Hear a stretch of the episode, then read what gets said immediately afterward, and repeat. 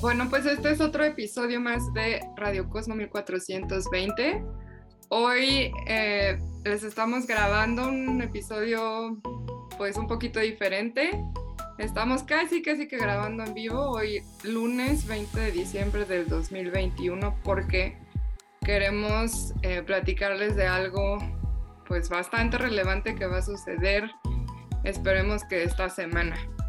Entonces, lamentablemente hoy Carolina no nos pudo acompañar. Sí, vamos a, seguir la discusión después con Carolina también para seguir platicando de todo lo que eh, está por venir en el área de astronomía. El tema de hoy es esencialmente platicar sobre un nuevo telescopio que eh, la NASA, en colaboración con varias instituciones internacionales, va a lanzar al espacio. En principio, eh, a finales de esta semana, el 24 de diciembre. Eh, para platicar de este tema tan interesante, tenemos a un especialista en astronomía observacional, el doctor Juan Venancio Hernández Santisteban. Rápidamente les platico, él es un, eh, em, es un experto en, astronomía observacional de multifrecuencia. él es profesor de física y astronomía en la Universidad de St. Andrews en Escocia. Y de hecho, Juan, platícanos qué más has hecho rápidamente para que el público te conozca tantito. Bueno, yo me encargo de, eh, de investigar objetos compactos como son enanas blancas, estrellas de neutrones y agujeros negros. Y lo que hago es utilizar este, telescopios espaciales y, en, y aquí en la Tierra para observar cómo varían a través del tiempo. Y he utilizado telescopios como el Hubble Space Telescope o el Very Large Telescope en Chile, así como más recientemente una red de telescopios alrededor de todo el mundo que se llama el, Observatorio de las Cumbres. Sí, entonces Juan sabe mucho sobre telescopios y es muy relevante para el tema de hoy que se va a tratar justo de, em, de este telescopio tan importante para la astronomía de la siguiente década, em, que se llama el James Webb Space Telescope eh, por sus siglas en inglés nos referimos a él como JWST o también ya es muy común decir el telescopio Webb, em, que es un telescopio muy importante que se va a lanzar al espacio eh, al finales de esta semana. Está planeado lanzarse el 24 de diciembre, o sea, en Navidad. Entonces, bueno, pues la noticia está por todos lados. Yo eh, el último que leí es, bueno, obviamente todos los reportajes de la NASA, eh, pero también el último artículo que leí fue del New York Times, en donde explican que en realidad los astrónomos estamos muy nerviosos eh, y ansiosos, ¿no? Porque hay mucho en juego. Entonces, Así es, es un telescopio extremadamente caro y extremadamente importante. Y nada puede fallar, ¿no? Ahorita comentaremos un poco sobre el desarrollo y lo que implica tener este telescopio en el, en el espacio, pero ese tipo de observatorios pues son únicos, solo hay uno y solo se va a construir uno. Entonces hay que montar este telescopio en un cohete lleno de explosivos y mandarlo al otro lado de la Luna. Sí, vamos a ver dónde en realidad planeamos ponerlo. Em, de hecho, yo leía eh, de la NASA que el telescopio en realidad ya está ubicado ahorita en, en Guyana Francesa, eh, y que se planea lanzarlo al espacio en un Ariane 5, que es como un cohete, un tipo de cohete, ¿no? Es el cohete más grande de la Agencia Espacial Europea. Ok, eh, porque JWST también está, es, es, una cosa también bastante grande. Em, bueno, pues también como para todas las personas que no están familiarizadas con esto de, pues de los observatorios espaciales, les podemos llamar, ¿no? El telescopio espacial James Webb, de hecho, es considerado el observatorio más importante de la próxima década. Es un telescopio que observará en el infrarrojo. Este, el infrarrojo se refiere como una... Es la longitud de onda o la energía a la que va a poder observar esta, eh, este telescopio. Normalmente nosotros observamos en el, nuestros ojos observan el óptico, el infrarrojo tiene un poco de menor energía y es donde este telescopio va a estar eh, particularmente enfocado a observar el universo.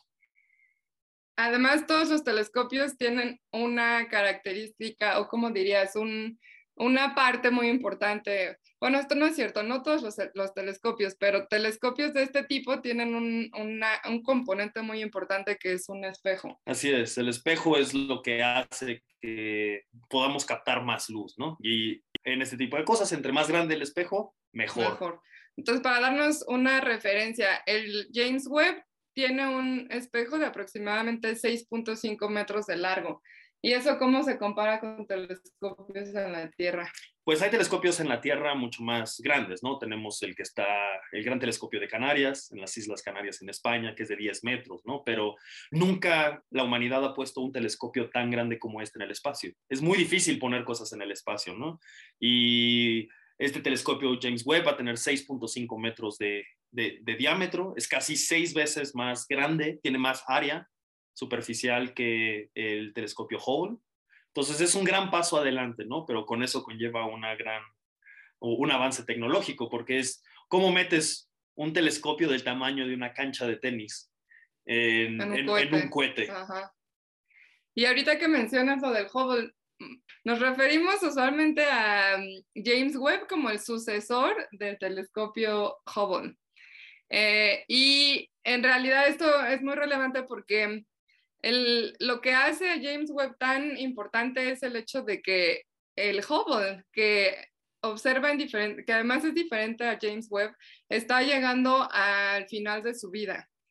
Pero eh, creo que tú me comentabas, ¿no? Que... Ah, pues ha habido un montón de problemas con el Hubble, ya tiene prácticamente 30 años en servicio, poco más de 30 años, se lanzó en 1990. Estábamos nosotros dos muy pequeños cuando esto ese telescopio se lanzó.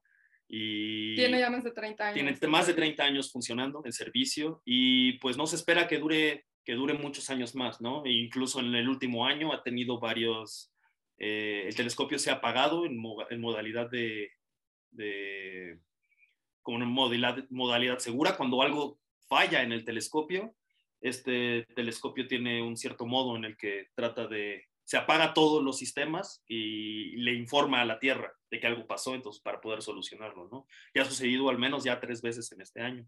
Entonces simplemente quiere decir que pues se está llegando al final, ¿no? De su funcionamiento. Pero además tú me habías dicho que, que no estabas muy de acuerdo con esta definición de James Webb siendo el sucesor de Hubble. Bueno, porque tiene diferentes ciencias, ¿no? O sea, eh, bueno, ese telescopio sí va a ser el telescopio más grande ah. después, después de Hubble, y, pero como ya lo mencionamos, ¿no? El, el Webb Telescope, va, el telescopio Webb va a estar enfocado a ver en el infrarrojo, mientras, que, el, Hubble, estaba enfocado a ver el ultravioleta y el óptico. Sí, entonces, tienen diferentes. tienen diferentes, no solo funciones, tienen, y tienen diferentes casos de ciencia, ¿no? Que ahorita hablaremos, hondaremos un poco en qué es lo que va a tratar de descubrir. Este sí, como siguiendo un poco con esa, con la parte científica de James Webb, está diseñado para observar todas las etapas del universo. Esto significa desde las primeras estrellas después del Big Bang hasta la formación de sistemas solares que puedan hospedar exoplanetas, es decir, planetas como eh, similares a la Tierra. Em, pero además, eh, sí, estamos hablando de un pedazo de tecnología que requirió, em, no sé, poner a las mentes más brillantes, ¿no? Eh, sí, pues lleva, llevan tres, este telescopio realmente se lleva diseñando por casi 30 años. Eh, un poco, unos años antes de que el, el, telescopio Hubble se lanzara, ya se estaba pensando, ya se estaba pensando en qué es lo que le iba a suceder, ¿no? ¿Qué es lo cual iba a ser el siguiente telescopio? Y pues que, que, y el diseño final es esto que va a ser lanzado en solo unos días de lo que estamos, que estamos grabando, ¿no? Y, y pues bueno, no sé si quieras platicar un poco sobre eh, la estructura del telescopio, que es una, es un gran avance tecnológico. Está muy interesante todo lo que va a suceder porque ves que platicábamos del espejo primario. Eh, entonces Juan nos va a platicar eh, de esto a detalle porque él es el experto eh, en realidad, el telescopio se va a armar en el espacio robóticamente, ¿no? Porque el espejo, como decían, no puedes meter todo el espejo de 6 metros en un cohete. Entonces está hecho de, segmentos separados que se van a desdoblar y se van a ir montando automáticamente en el espacio después de lanzarlo. Así es, y eso va a tardar, va a tardar varios días, ¿no? Y, y así, y justamente el gran, el diseño del telescopio web, eh, prácticamente todas las decisiones que se hicieron para este telescopio es eh, cómo hacerlo ligero y con un volumen muy pequeño, simplemente para poder lanzar en el cohete en este Ariane 5, cómo poderlo lanzar y que cupiera en, la, eh, en, el telescopio. Y, este el, y el espejo son segmentos hexagonales eh, de berilio, de un, de un material muy ligero, con una capa de oro. Entonces, por eso es lo que le da este, este pues ya... Color dorado. Pues sí, muy característico, ¿no? Y, y, es lo que todo el mundo probablemente recordará de, de, este, de, este, de este telescopio. Y sí, se va a ir desdoblando poco a poco. Eh, y una de las otras cosas que se va a desdoblar es el... Eh, como un escudo. Es un escudo, un escudo solar. Porque precisamente una de las características es de que este telescopio va a observar en el infrarrojo. Y para poder observar en el infrarrojo, todos tus instrumentos deben estar pues a temperaturas extremadamente bajas, muy cerca del cero absoluto. Y pues en el espacio, aunque es, es frío, no es completamente frío.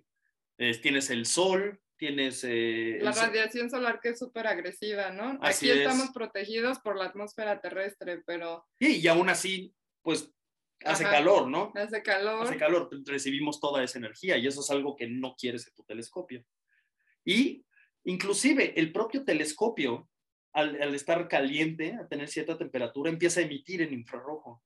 Entonces necesita que todo el telescopio esté realmente frío para que las señales que tú observes del universo sean solamente de, ahí, ¿no? Entonces, por eso es que este telescopio, toda la, todos los instrumentos y el espejo nunca van a ver ni a la Tierra ni al Sol. Siempre van a estar, eh, siempre van a estar ocultados por este, por este espejo. Estos parecen como láminas de papel aluminio que se van a desdoblar y que van a cubrir todo el, eh, todo el telescopio. Yo tenía el dato de que el tamaño de este escudo era más o menos eh, del tamaño de una cancha de tenis. Sí.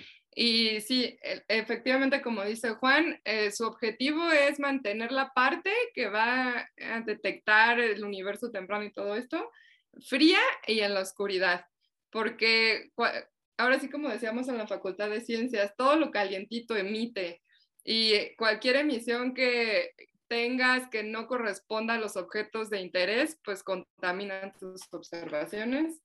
Entonces es súper importante eh, que todo esto salga bien, que tanto el espejo como el escudo Así es. se armen a la perfección. Y no solo eso, ¿no? Porque al estar cerca de la Tierra, eso también emite, la, la Tierra pues está reflejando un montón de luz, de luz solar, entonces la, se decidió que para evitar todo esto habría que poner el telescopio muy lejos de la Tierra. Entonces es por eso que se va a poner alrededor de casi 2 millones, casi 3 millones de kilómetros desde la Tierra al otro lado de la, del otro lado de la Luna y va a estar orbitando de ese, eh, lejos de todos nosotros. Por lo cual lleva a esto que hablábamos de por qué los astrónomos están nerviosos. tan nerviosos, porque va a estar tan lejos el telescopio que no hay posibilidad de repararlo. Y ya nos ha pasado, ¿no? Porque el telescopio Hubble, cuando recién fue lanzado, resultó que hubo un pequeño error de ingeniería, donde el telescopio no, no estaba correctamente enfocado. Entonces, las primeras imágenes que salieron del telescopio estaban borrosas. Entonces, tuvo que trabajar para hacer un nuevo equipo que se, que se montaría en el telescopio y poder corregirlo. Pero eso solo era posible porque el telescopio Hubble está relativamente cerca de la Tierra, está orbitando la Tierra cada 90, 90 minutos aproximadamente. Entonces era posible mandar una, al transbordador espacial, que ya tampoco tenemos hoy en día, con astronautas para que se subieran literalmente al telescopio y lo pudieran manipular.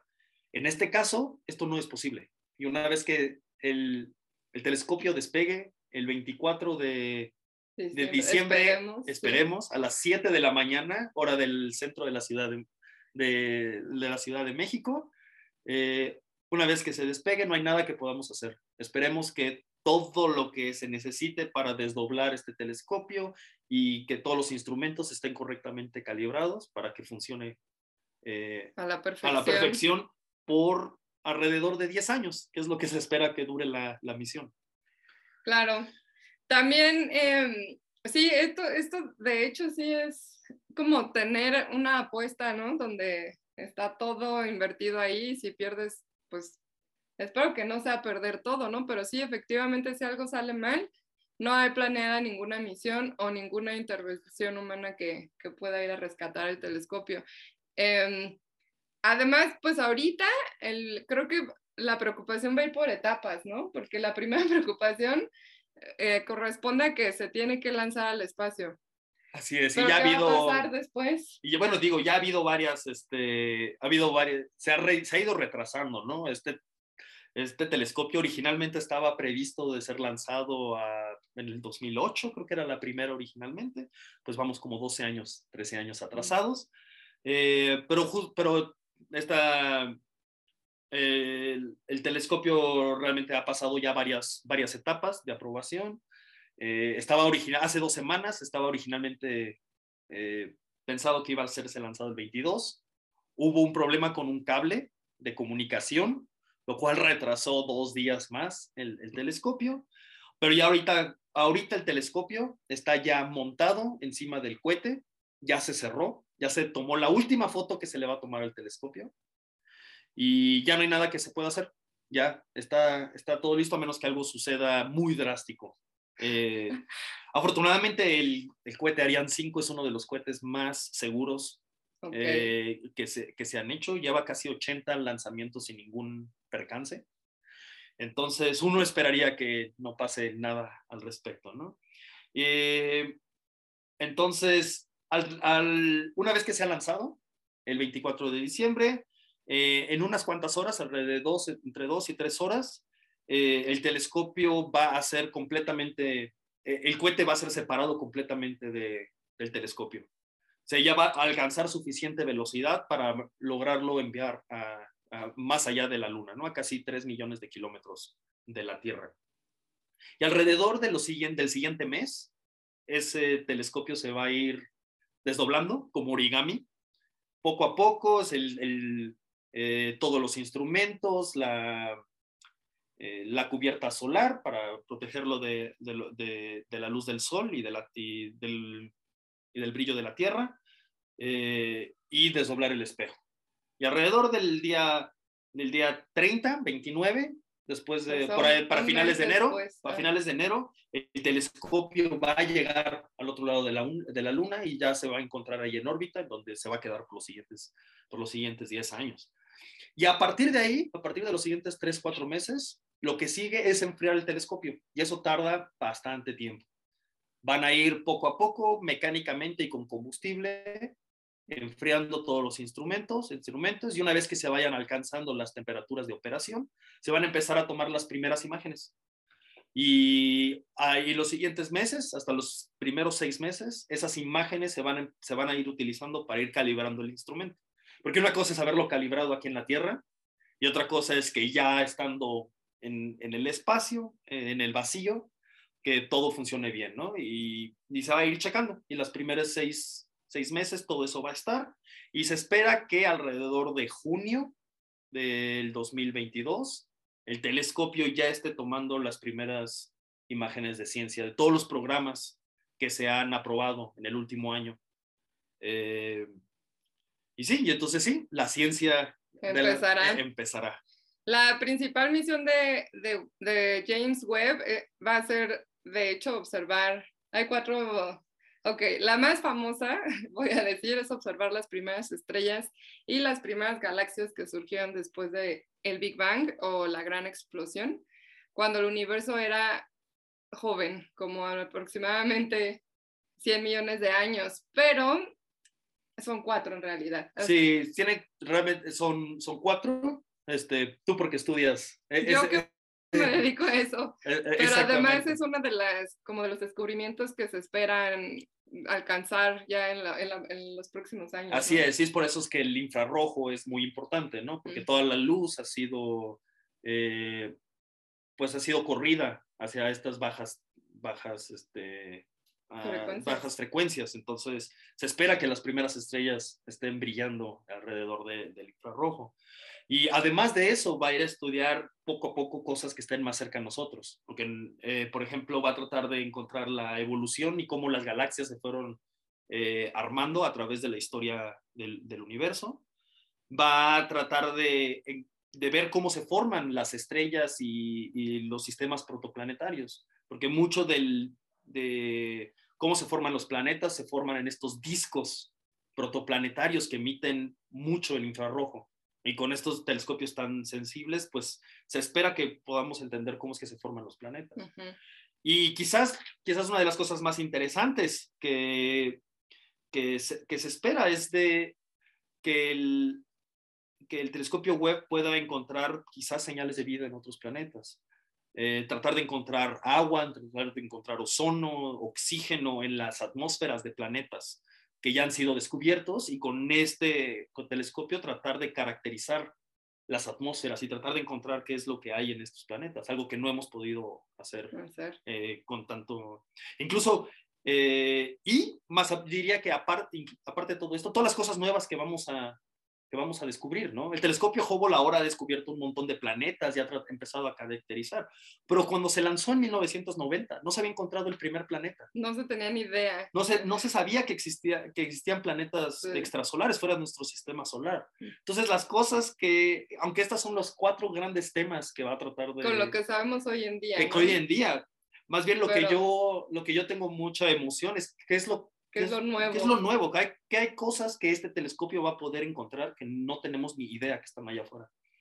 Y es algo también que vale la pena mencionar, es em, en realidad, como les platicábamos, este telescopio va a observar en, en el infrarrojo, de hecho, eh, eh, quisiera también comentarles que además del espejo y del escudo que les platicábamos, eh, el, el, telescopio tiene también cuatro cámaras y espectrógrafos, que, que son los instrumentos que se han diseñado específicamente para hacer toda la ciencia que les está platicando eh, Juan, incluso detectar señales muy, muy débiles. Y esto pues es emocionante porque en realidad en este tipo de frecuencias em, el universo está poco explorado, ¿no? En, en, el, en el infrarrojo medio o en general en el infrarrojo porque em, como eh, tenemos ese problema, ¿no? De que todo lo que tiene temperatura emite. Entonces, cuando se trabaja con telescopios del infrarrojo, ya sea aquí adentro en la Tierra, se trabaja con una contaminación muy grande, ¿no? Que viene pues de, de, lo que nos rodea, de la atmósfera, etcétera.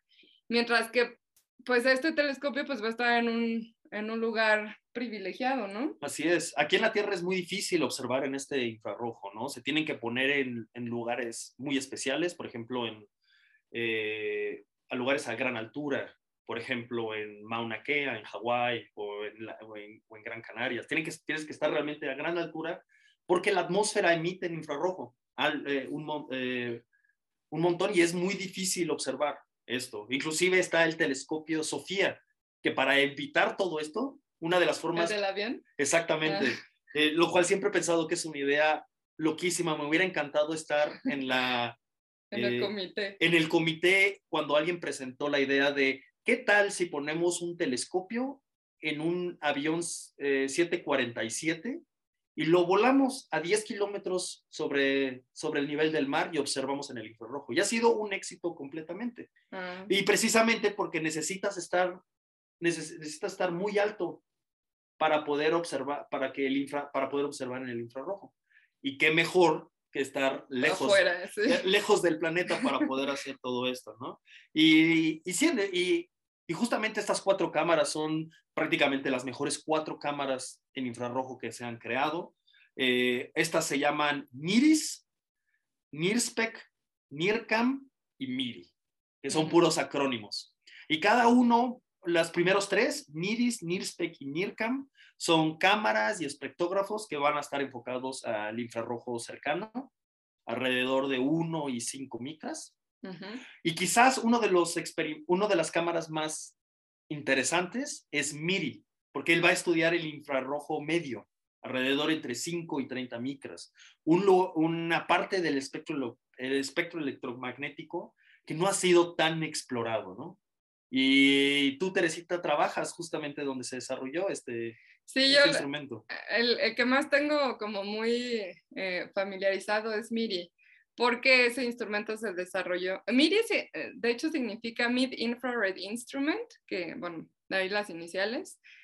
Y eh, la idea de MIDI es observar esencialmente eh, uno de los, de lo que nos platicaba Juan, las protoestrellas, o digamos las regiones donde se están formando estrellas o discos planetarios, algunas propiedades de los exoplanetas, em, la pérdida de masa de estrellas que están en evolución y también otros fenómenos como agujeros negros, ¿no? Eh, pero esta cámara em, fue desarrollada em, por un equipo ¿no? en, en, el Observatorio Real de Edimburgo, eh, como parte de lo que nosotros ya conocemos, digamos, como el CONACIT del Reino Unido, que tiene un centro de investigación ahí en el Observatorio de Edimburgo. Está dirigido por la profesora Gillian Wright y, de hecho ella nos platica, ¿no? la presión increíble que ella ha tenido porque ella dirige este telescopio, también en colaboración con otro tipo de, con otros equipos em, internacionales, ¿no? Como em, George Reike, de, que es profesor de astronomía en la Universidad de Arizona. Eh, todos estos proyectos ya les hemos comentado aquí en Radio Cosmo 1420, que pues son esfuerzos eh, internacionales, ¿no? Em, entonces sí, Miri eh, se ha sonado mucho en donde yo trabajo.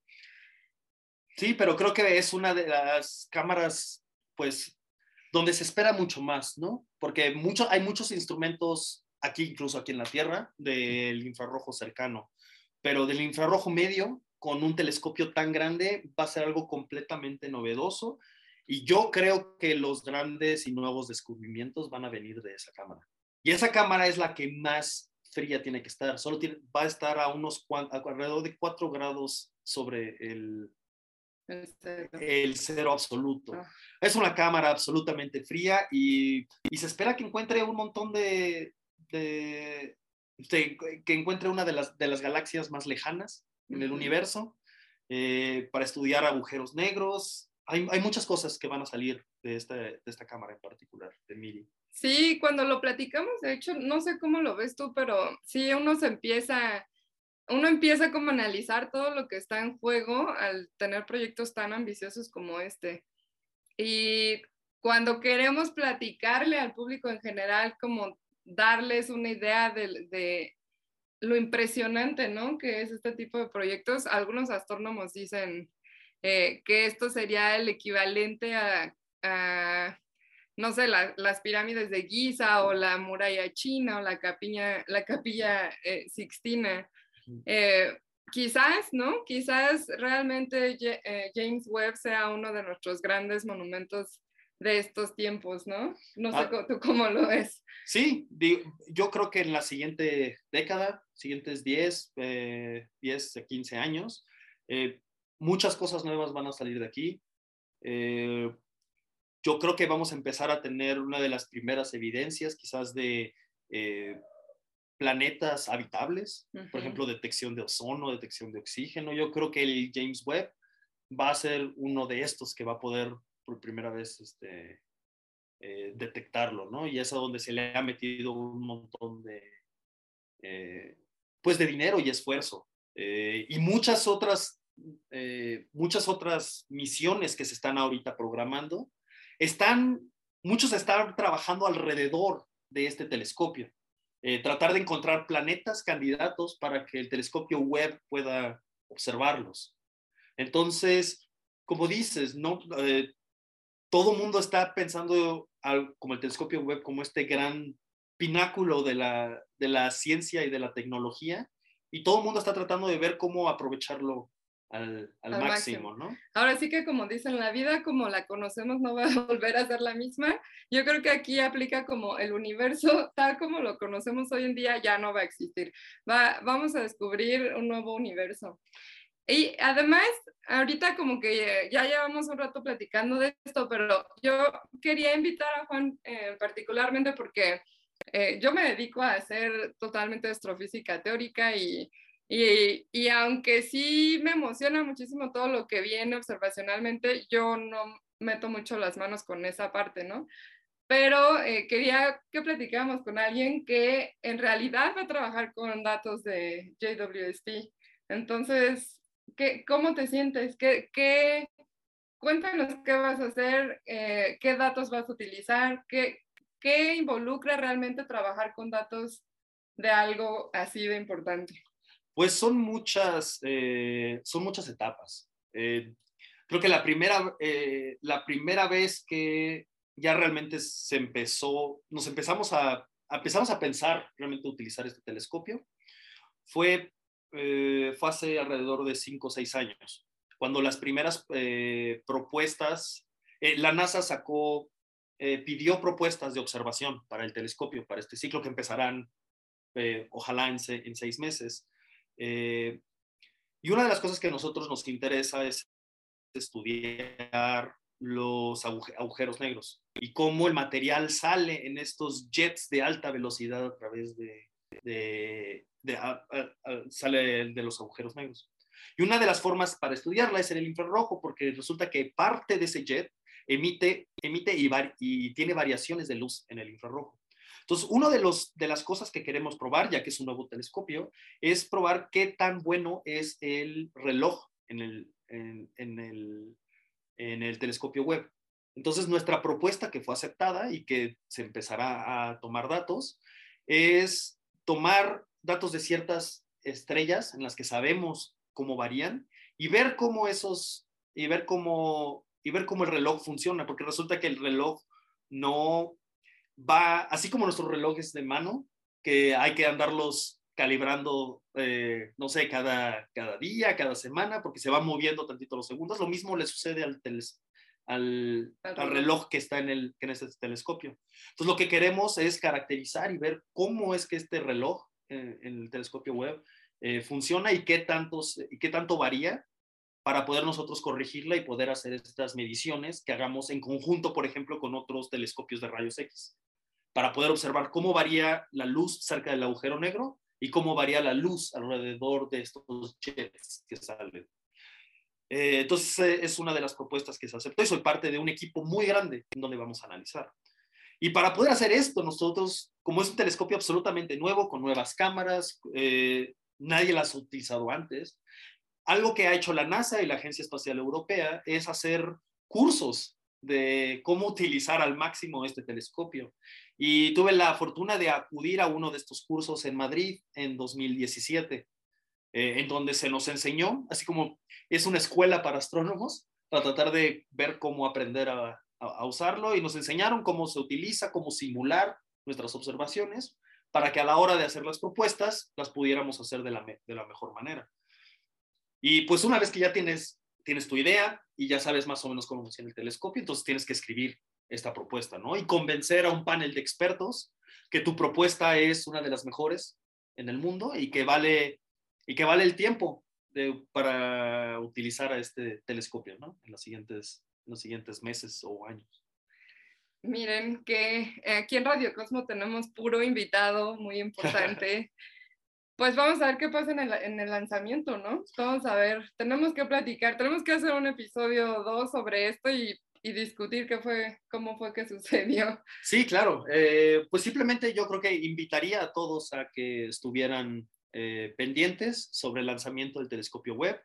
Eh, van a, va a ser público el, el, lanzamiento alrededor de las 7 de la mañana, hora, del, hora del centro, entre 5 y 7. Sí, les ponemos la liga aquí en, ahí donde, en donde nos están escuchando, ahí van a ver la información. Así es, está, estará eh, por YouTube, se, se, se mostrará en, en, vivo. Y entonces creo que la, creo que empezará alrededor de las 5 de la mañana la transmisión y por ahí de las 7, entre 5 y 7 de la mañana estará lanzándose el, el telescopio. Entonces, para que lo tengan, eh, lo tengan pendiente. Sí, nos acompañen en este momento tan importante para todos los astrónomos. Que incluso se ha discutido mucho, una parte que, que leía también en las noticias es que eh, algo que está en, en, juego, porque ya les comentaba Juan que lleva muchos años, ¿no? Planeándose este telescopio y además eh, va retrasado con el proyecto inicial, pero por, muchos años, ¿no?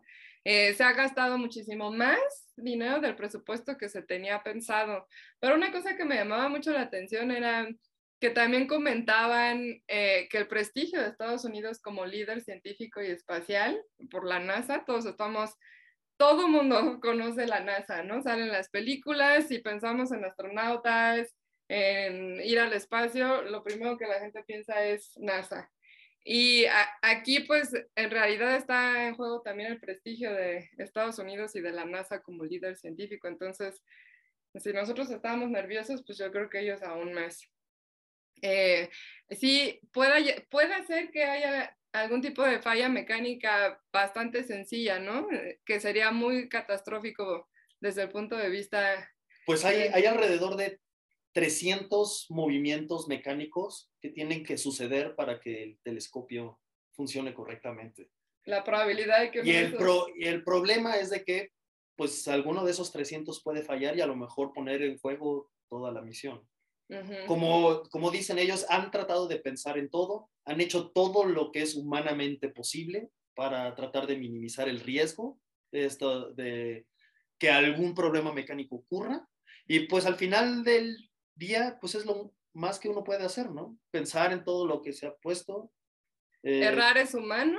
Errar es humano.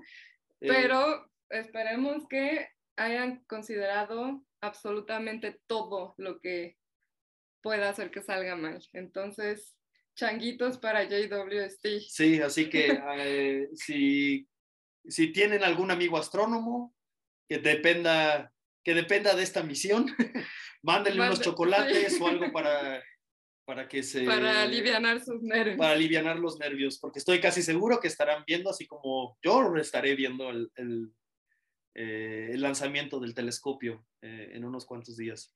Ojalá y ojalá sea un buen regalo de Navidad.